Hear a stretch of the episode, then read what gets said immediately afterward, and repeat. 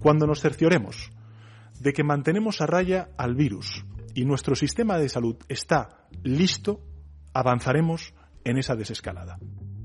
Es la pregunta del millón, aquella cuya respuesta todo el mundo quiere saber pero nadie se atreve a dar, el gobierno mucho menos. Las medidas de confinamiento decretadas con el estado de alarma el pasado 14 de marzo podrían acabar el próximo 9 de mayo. Es entonces cuando acaba la prórroga aprobada por el Consejo de Ministros, que sin embargo podría no ser la última. Con el horizonte puesto de desescalada en el mes de mayo, vamos a estar sucesivamente en distintos estados de alarmas. Soy Ainhoa Berry, jefa de ciencia en el español, y en este episodio vamos a analizar cuáles son las claves para poder salir del confinamiento, con ciertas garantías de que el COVID-19 no se va a volver a disparar.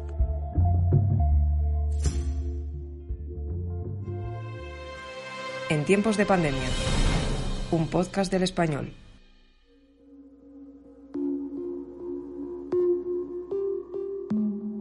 La semana pasada, la Organización Mundial de la Salud se pronunciaba al respecto. Lifting restrictions too quickly could lead to a deadly resurgence. En una nueva estrategia, la Organización Mundial de la Salud resumía los seis criterios que deben tener en cuenta los países a la hora de decidir levantar o no sus restricciones. La pregunta es obvia, ¿cumplirá España alguno de ellos? El primer criterio es que la transmisión esté controlada.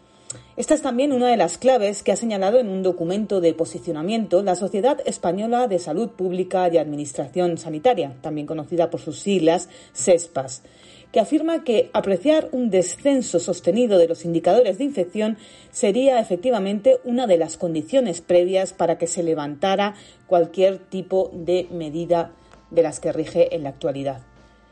Si bien es cierto que las cifras están bajando, tampoco se sabe hasta cuándo tendrían que descender. Es verdad que la semana pasada el descenso ha sido sostenido, pero hay que estar pendientes de nuevos repuntes. Uno de los datos clave es que el número de personas curadas diarias sea mayor que el de los infectados, y es algo que no está muy lejos de producirse en España y que incluso se ha producido ya en algunas regiones. Sin embargo, nadie ha sido capaz de decir qué número de infectados diarios significará que hemos controlado la infección.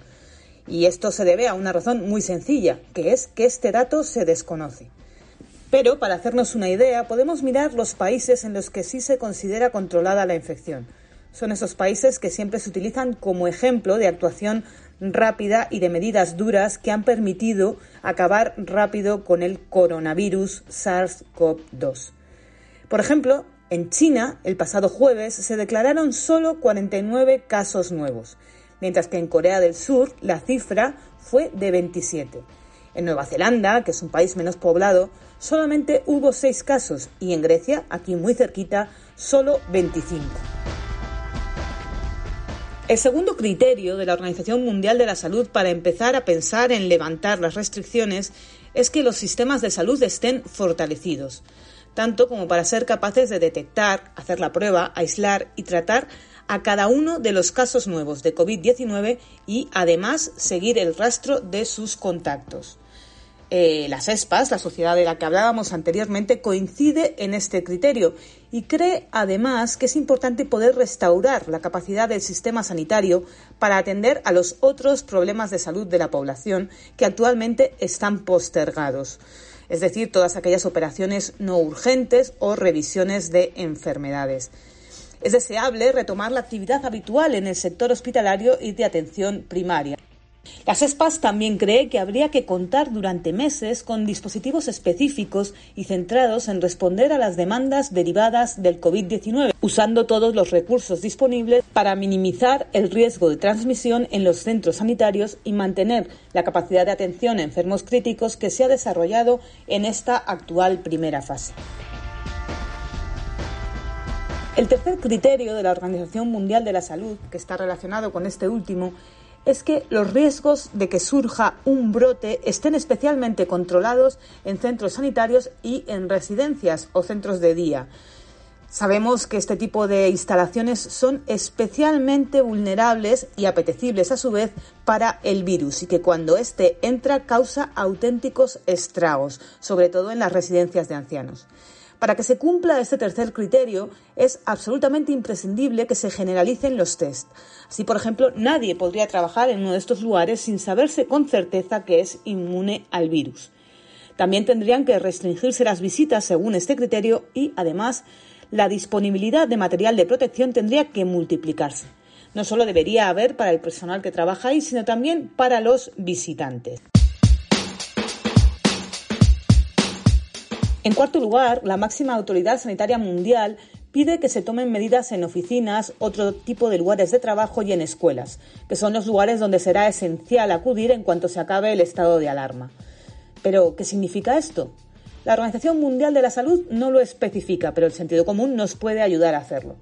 Por ejemplo, todos estos lugares tendrían que estar completamente desinfectados cuando volvieran a acoger a personas, pero además, las medidas de limpieza se tendrían que extremar Habría que asegurarse de lavarse las manos, o en el caso de los niños de que se las laven, varias veces al día, también de que se mantuvieran las distancias y, por supuesto, evitar por completo que nadie con síntomas o en contacto con alguien que los tenga pudiera acudir a este tipo de centros de trabajo o educativos sin haberse hecho el test que demuestre que está sano. ¿Cuál es el punto quinto para poder acabar con el aislamiento o con la cuarentena, al menos tal y como está organizado ahora? Una vez que en España o en cada país se controlen los casos nacionales, llegará el momento de vigilar que no lleguen importados.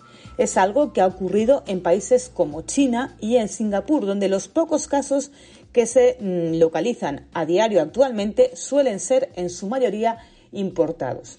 De nuevo, la Organización Mundial de la Salud no especifica, pero una posible manera de localizar esto sería hacer test rápidos a todas las personas que llegan legal o ilegalmente al país y establecer una cuarentena para aquellos de los que se desconoce su estatus viral, es decir, si han tenido o no la COVID-19. Esto es lo que han hecho hasta ahora muchos países, sobre todo asiáticos, con viajeros procedentes de países donde la incidencia del virus era mayor que el suyo, incluidos los españoles. El último criterio que habría que cumplir podría parecer el más fácil, pero si lo analizamos es casi el más difícil. Se trata de que la sociedad esté perfectamente mentalizada y concienciada para adaptarse a lo que la Organización Mundial de la Salud ha bautizado como las nuevas normas. ¿Seremos capaces los españoles de llevar mascarilla por la calle o incluso en las discotecas, como se ha visto que ha decidido China hacer? ¿Seremos capaces de mantener la distancia con nuestros seres queridos o con los no tan queridos? ¿Y de maximizar la higiene o avisar de que se ha estado con alguien sospechoso de padecer COVID-19? Todo esto no lo podremos saber hasta que la cuarentena acabe. Lo que todos los expertos tienen claro es que el fin de la cuarentena no será definitivo. Habrá que estar atentos a si suben los nuevos casos una vez que las medidas se relajen y, si esto sucede, que no es deseable, volver a las medidas anteriores. Y esto habrá que hacerlo todas las veces que haga falta para asegurarnos de que nuestra salud y sobre todo nuestro sistema de salud no está en peligro. En tiempos de pandemia es un podcast del español. Sigue las noticias y los datos actualizados en elespañol.com.